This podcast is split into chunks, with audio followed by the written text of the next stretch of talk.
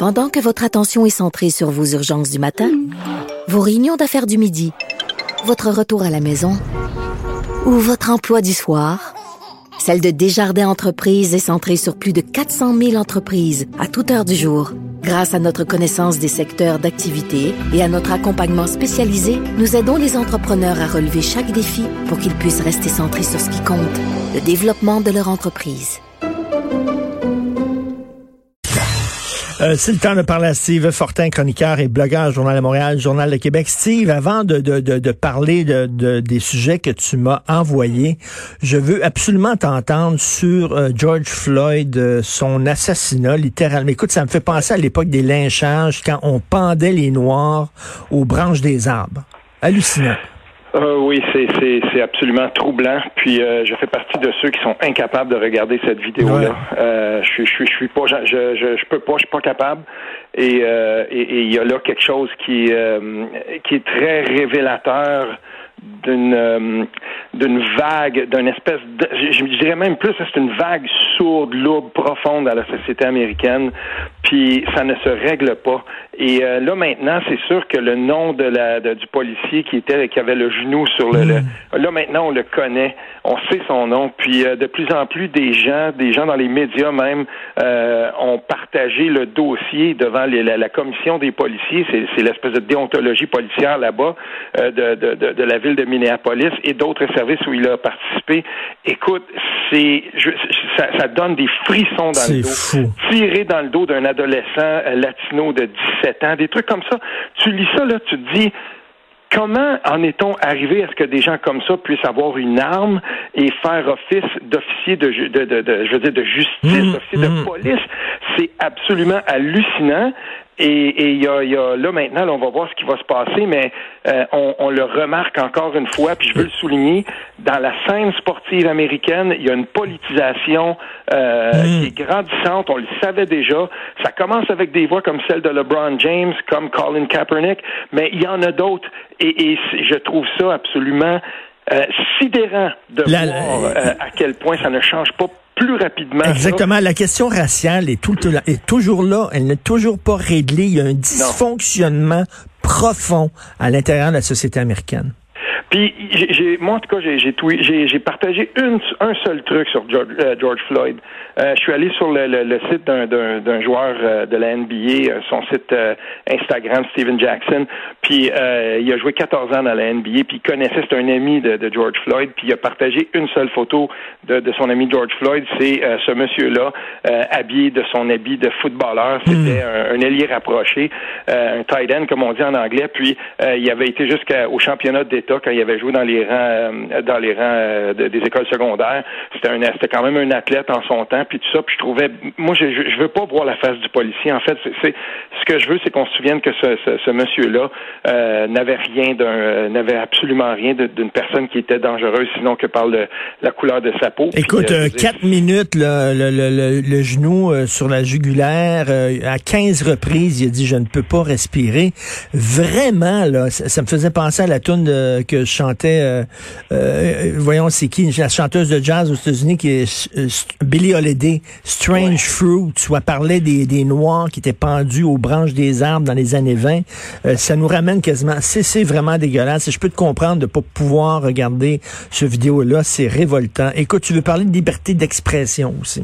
Oui, oui, c'est important parce que on, on voit ça, ça revient tout le temps. Euh, dans, dans, tout ça là, euh, oui, il y a, y a, le, y a l'espèce d'annonce, la, la, pub de, de, de, Maxi. de Maxi, puis le, la réaction aussi de Martin Matt que j'ai trouvé qui était une, une, réaction. En même temps, tu sais, ça en dit beaucoup. Il y en a beaucoup là-dedans.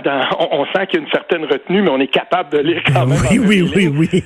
J'ai trouvé ça très intéressant. Mais le texte de Mathieu Bocoté aussi par rapport à ce qui se passe euh, à l'université, encore une fois. Puis, c'est tout ce que j'ai fait en préparation de ça. Je me suis dit, je vais retourner, moi, dans, dans mon parcours universitaire universitaire euh, post post bac, si tu veux, pour la maîtrise et même pour la scolarité de doctorat, j'ai beaucoup étudié la contre-culture québécoise parce que c'était quelque chose qui me qui me passionnait vraiment là, beaucoup beaucoup. Puis je suis retourné dans un bouquin de 1968 de Denis Vanier qui s'appelle Pornographique délicatessen. Denis Vanier qui a été en 2001, en 2000 euh, primé, non en 2001 c'était posthume parce qu'il est décédé en 2000, mm-hmm. qui a été primé par la ville de Montréal, un poète que, enfin on a reconnu son œuvre, c'est un poète majeur là, dans notre mm-hmm. dans notre poésie québécoise. Vraiment, c'est un de nos titans. Moi je, je veux le dire, c'est le poète contre-culturel qu'on a eu. Et, et dans ses dialogues avec Patrick Straham, je veux dire, il dit quelque chose sur l'écriture. Je sais même pas si on publierait ça aujourd'hui. euh, et, et, et c'est dans des lettres qu'il échange avec euh, avec Patrick Straham, le bison ravi, une autre figure du, de la contre-culture de Montréal ben des années 60. Il dit l'écriture, à force de bâtir des églises où pourrissent dans la pénombre les artères éclatées des statues de l'ordre, est un piédestal au déchu, mais en sursaut d'opium, ciment encore aigle, pour lesquels la malédiction est signature de coups de fouet. Puis ça continue comme ça. Il y avait un tel langage violent euh, quand, quand, il s'exprimait à propos de l'ordre, mais à propos de beaucoup de choses, à propos de la sexualité. On se souviendra que Denis Vanier s'était révélé au grand public et surtout à la scène, à la scène, si on veut, le poétique montréalaise, quand il s'était présenté à la Nuit de la poésie de 1970. On le voit dans le film de Claude Labrec. Il détonne par rapport aux gens qui avaient des les, les, les, les, les pattes d'éléphant et tout ça, puis qui avaient un discours hippie. Lui, il s'est présenté sur scène avec son afro, puis il a lu un texte d'une violence inouïe mais, mais... Allopolis on pourrait plus publier ça aujourd'hui. Mais exactement. Et moi, y a, moi, je suis très inquiet, Steve. Quand je vois que les gens euh, sont prêts à donner des pouvoirs euh, à l'État de, euh, de surveiller nos allées et venues avec des logiciels dans notre cellulaire, quand on est prêt à donner du pouvoir à différents groupes de pression qui vont nous dire quoi écrire, quoi penser, etc., on est en train, les, les libertés qui ont été durement acquises grâce à des luttes, on est en train de, de, de, de de, de, de, vendre ça à rabais, nos libertés. Vraiment. Tout à fait. Elle n'est pas loin l'époque où, à un moment donné, on va commencer à faire une revue de la, de la littératie au Québec, probablement, où on va se dire, ben, il y a des, y a des œuvres euh, qu'on va peut-être même vouloir mettre à l'index. Pourquoi, pourquoi on pourrait pas envisager ça dans, dans... Ben, moi, quand je vois ça en ce moment, il y a un tel délire, là, euh, quand je vois ce qui se passe, par exemple, dans certaines universités où on dit, par exemple, euh, ben, ce type de conférence-là, non, on veut pas dans des, dans des librairies, euh, tu sais, je veux dire, non, on veut pas que cette personne-là s'adresse au, au, public en fonction de paramètres idéologiques. Et, et tout à coup, on, ben, on, on, va encadrer la liberté d'expression en fonction d'une idéologie X. Je veux dire, on le voit déjà ça dans, dans, dans, le débat sur la laïcité au Québec depuis 10, depuis 15 ans. pour certaines personnes, le seul fait de ne pas adhérer à l'idéal antiraciste ou le seul fait de, d'être pour la laïcité puis d'en défendre les contours, ça fait des ça fait de ces gens-là qui deviennent des, euh, des, des, des, infréquentables puis même des gens qu'on voudrait mettre à l'index, qu'on, de qui on voudrait euh, banaliser, en tout cas fermer la liberté d'expression, empêcher la liberté d'expression. Ça m'arrive encore euh, au cours des, des, 24 dernières heures. Je reçois encore des messages de gens qui me disent euh, Ouais, ben c'est ça, Fortin, on sait bien. Ben oui. T'as pas le droit de dire ça. Puis tu mais écoute, il y, y, a un film de Francis Weber avec Pierre Richard qui s'appelle Le Jouet. OK, écoute-moi bien. Il y, y a un propriétaire, un patron d'une entreprise qui fait venir son employé et qui lui dit Déshabillez-vous. Et là, l'employé dit pardon, il dit déshabillez-vous. Et là, le gars commence à se déshabiller. Et là, le patron l'arrête en lui disant, je vous ai demandé de vous déshabiller et vous acceptez, c'est qui le monstre? Est-ce que c'est moi ou c'est vous? Je te dis ça parce que c'est une chose que des gens demandent qui sont fâchés contre la pub de Maxi. Mais Maxi n'a que se tenir debout.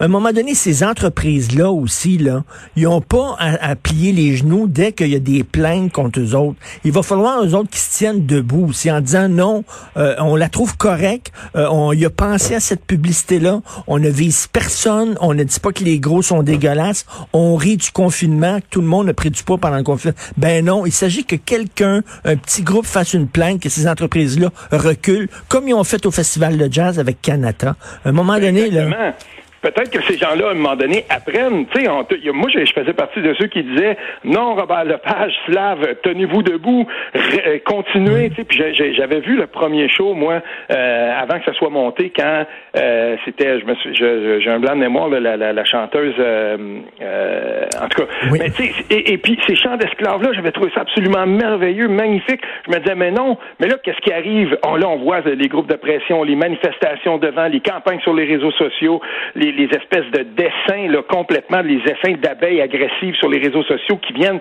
et, qui montent là, en épingle. Je veux dire, à un moment donné, si tu te mets dans la peau des, des, gens qui mènent une entreprise, puis tu te dis, c'est quoi les, les, avantages puis les inconvénients?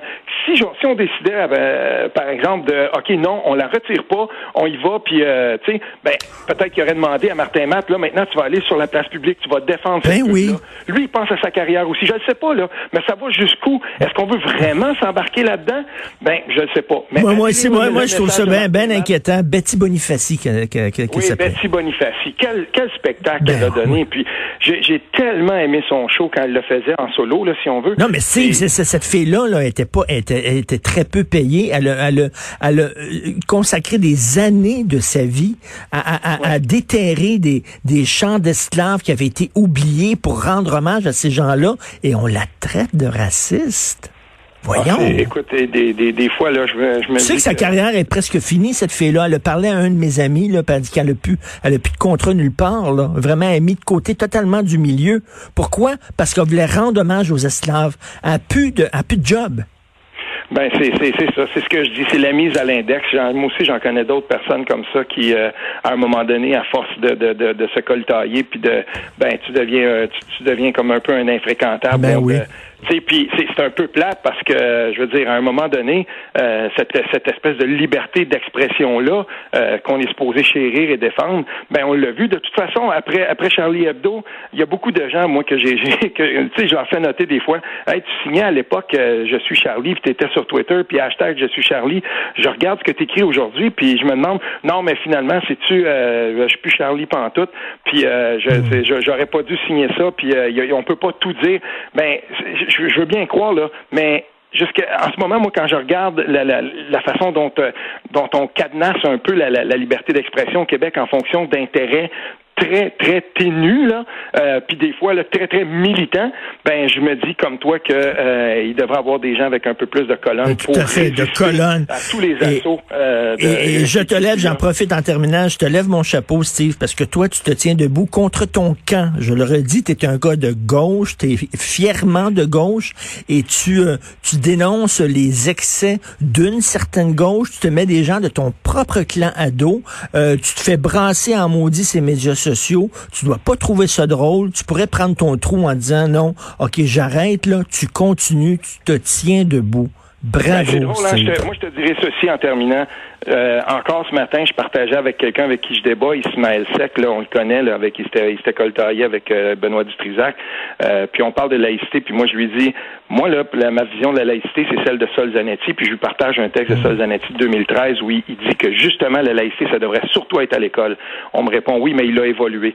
Il a ben, évolué. Ça sera une évolué, puis pour d'autres, ça sera une régression. Le peuple québécois m'a donné votre trancher. Exactement. Merci beaucoup d'être là, Steve. Passe un excellent week-end, Steve Fortin. Salut bien.